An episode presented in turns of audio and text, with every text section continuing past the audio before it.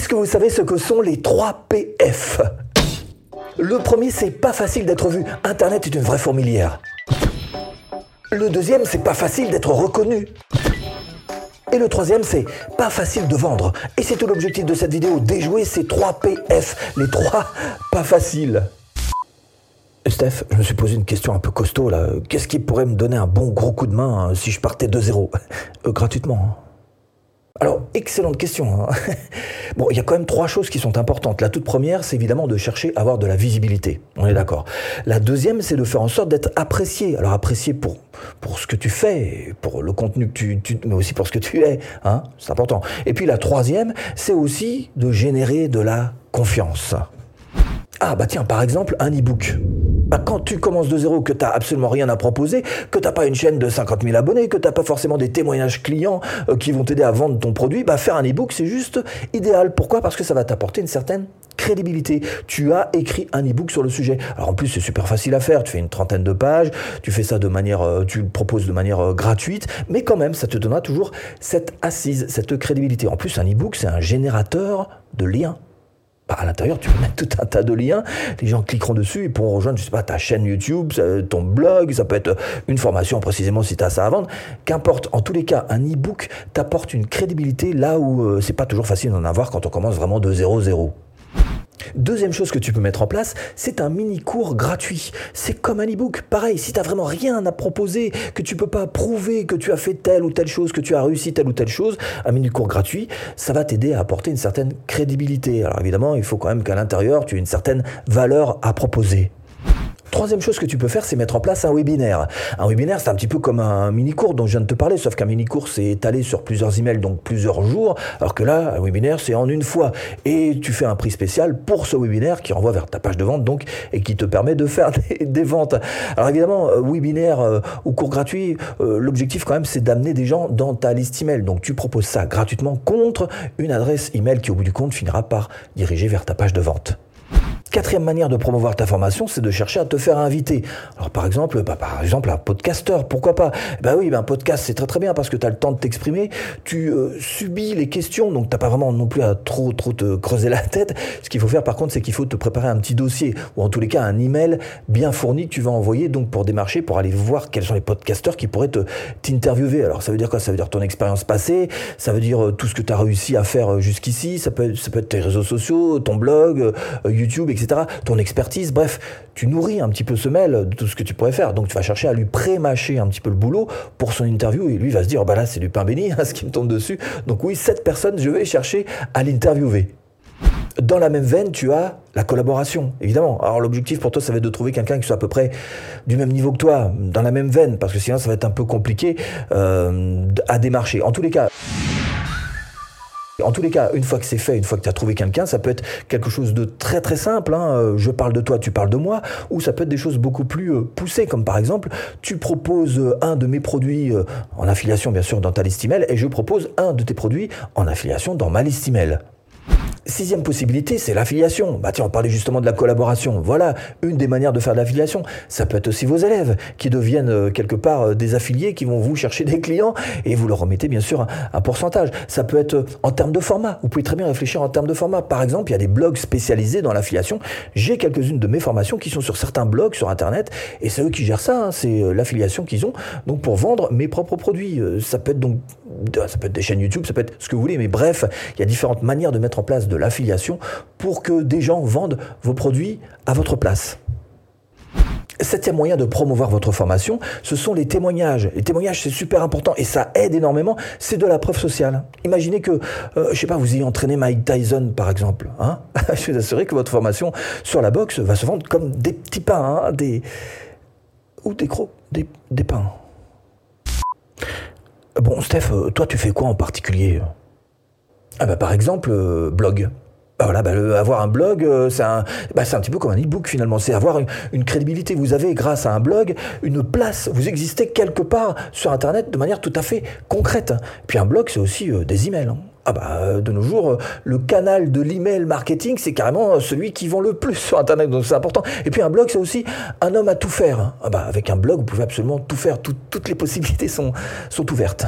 Alors je pratique aussi le marketing de contenu, notamment grâce aux vidéos. Alors même combat que pour un blog, hein, vous allez pouvoir avoir grâce à une chaîne YouTube de la crédibilité, c'est important. Vous allez pouvoir récupérer des mails, c'est important aussi. Par contre, euh, c'est un petit peu moins un homme à tout faire. Hein. Vous pouvez pas faire grand grand chose non plus avec une chaîne YouTube euh, uniquement. En revanche, vous allez pouvoir générer de la connexion humaine et ça c'est super important. Quand on sait qu'il faut à peu près, euh, on va dire 5 vidéos à peu près avant que les gens décident de s'abonner, vous vous rendez bien compte qu'il faut un petit peu plus de temps encore avant que les gens finissent par vous donner leur adresse email pour aller voir une de vos formations gratuites. Donc, cette connexion humaine va aider à générer cette confiance qui est si importante avant que les gens ne vous laissent leur adresse email. Et troisième chose que je pratique, c'est évidemment le référencement. Bah, le référencement, c'est une histoire de temps. Hein. C'est un temps long, c'est vrai. Ça met un petit peu de temps avant que votre vidéo, par exemple, réussisse à, grimper tout en haut du moteur de recherche. Par contre, une fois qu'il y est, euh, bah, ça dure aussi euh, pas mal de temps. C'est tout l'inverse du réseau social. Ça monte très très vite. Par contre, ça repart aussi vite que, que c'est arrivé. Donc, le référencement, ça peut être une stratégie tout à fait intéressante. En plus, c'est gratuit. C'est vrai que ça se paye plutôt en temps. Cela dit, il y a peut-être des moyens plus rapides si vraiment vous voulez. Ah, alors, bah, plus rapide, moi, ça m'intéresse, hein, parce que ce que je veux, c'est tout tout de suite. Ouais. Bon, bah, si c'est vraiment ce que tu veux, on peut passer au marketing payant. Le marketing payant, je te dis tout de suite, c'est pas un coup de baguette magique. Hein. Alors, au marketing payant, tu vas bien sûr pouvoir te faire aider par un influenceur. Bon, ben là, il faut trouver d'abord la première chose, la bonne plateforme. Ensuite, trouver le bon influenceur sur la bonne plateforme.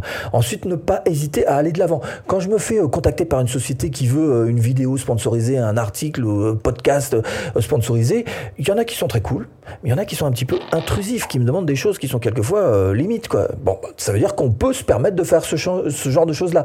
Ça veut dire que tu peux te permettre de demander à un influenceur quels sont ses résultats sur telle ou telle chose, si tu en as vraiment besoin? D'abord, fais ton enquête extérieure pour savoir un petit peu si tu t'adresses à la bonne personne. Mais après, en le joignant et en lui demandant certaines choses en particulier, bah, tu verras bien s'il répond ou pas. En tous les cas, ce seront des informations sur ses résultats, par exemple, qui pourront être utiles pour prendre une décision si oui ou non tu vas payer cet influenceur pour qu'il te fasse un coup de pub tout simplement. Tiens, bah la pub justement, parlons-en avec les grands classiques, Google Ads, Facebook Ads, avec les challengers, Instagram, avec euh, bah, les futurs champions, TikTok. Le problème c'est que euh, il faut de l'argent pour gagner de l'argent. La pub c'est ça, il vous faut de l'argent pour gagner de l'argent. Cela dit, malgré tout, ça reste quand même un moyen extrêmement rapide d'avancer. Vous allez pouvoir cibler les bonnes personnes, notamment Facebook Ads, qui est plutôt euh, bon pour ça. Euh, et puis c'est pas si compliqué que ça. Si tant est que vous suiviez une formation quand même pour pas faire non plus n'importe quoi. Cela dit, il y a quand même un gros inconvénient à la pub.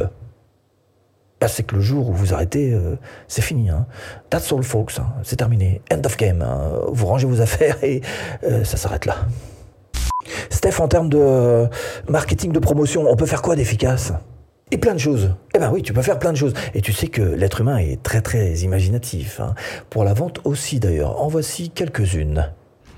Alors d'abord, la prévente. Ça, c'est une course contre le temps. Alors personnellement, je suis pas trop favorable et euh, je le pratique pas, mais il y en a qui se retrouvent très bien là-dedans. C'est quoi la prévente? Le principe du jeu, c'est de proposer, par exemple, les trois premières leçons, simplement, trois premières leçons de, de, toute ta formation, les proposer à 50% de réduction. Alors t'expliques clairement les choses à tes clients. Hein. Tu dis, voilà, euh, je fais une prévente. Euh, pour les premiers qui vont se jeter dessus, ils auront 50% de, de, réduction. Et s'il y a suffisamment de monde, eh ben, je finirai cette formation. Par contre, s'il n'y a pas suffisamment de monde, eh bien, je rembourserai tous les clients qui ont commencé. Donc, euh, alors ça demande peut-être un petit peu de confiance de la part des clients, effectivement, mais il faut le dire, il faut dire les choses tout à fait clairement pour que si jamais ça se passe, vous ne perdiez pas votre crédibilité de formateur en ligne. La prévente, bon, certains s'en sortent avec ça. Deuxième moyen de faire la promotion de vos formations, c'est de proposer des coupons de réduction. Et c'est personnellement ce que je fais. À chaque fois que je lance une nouvelle formation, je propose une réduction, un prix de lancement donc de 50% à tous ceux. Alors il y a une date butoir évidemment, une date de fin, mais ça permet de, bah, de proposer 50% de réduction aux plus motivés, à tous ceux qui sont les plus déterminés à réussir. Et cela donc, eh ben, ils en tirent un bénéfice. Et puis les autres, eh ben, ma foi, qui hésitent un petit peu plus ou qui prennent un petit peu plus le temps ou qui se posent des questions, ben, ils auront la formation mais à prix normal. Donc vous favorisez encore une fois les plus euh, déterminés parmi vos clients. Le coupon de réduction prix de lancement, ça me paraît juste une très très bonne chose. Et la troisième manière, évidemment, c'est de se servir des événements. Alors ça peut être des événements personnels, ça peut être ton propre anniversaire, ça peut être l'anniversaire de ton école, mais ça peut être aussi des événements plus populaires. Par exemple, je sais pas, la Saint-Valentin, euh, Noël, etc. Donc trouver des événements qui vont justifier le fait que tu fasses des réductions sur tes prix. Alors évidemment, euh, dans ton business model, il va falloir aussi que tu réfléchisses à qui est-ce que tu vas bien pouvoir proposer ces avantages, ces réductions. Alors ça peut être par exemple, et c'est personnellement ce que je fais, à euh, parce que voilà, eux le méritent, ils me supportent toute l'année avec mes emails, donc en contrepartie, voilà, ils ont des prix préférentiel. Et ça, tu dois y réfléchir. Alors évidemment, après, ça pose la question suivante, à savoir, est-ce que ton business de formation est actuellement rentable? Si tu en as un, ou va être rentable si tu prévois de le faire? Ce qui est sûr, c'est que ce que je te propose, c'est d'approfondir cette question en cliquant ici pour cette formation offerte. À tout de suite, si tu cliques.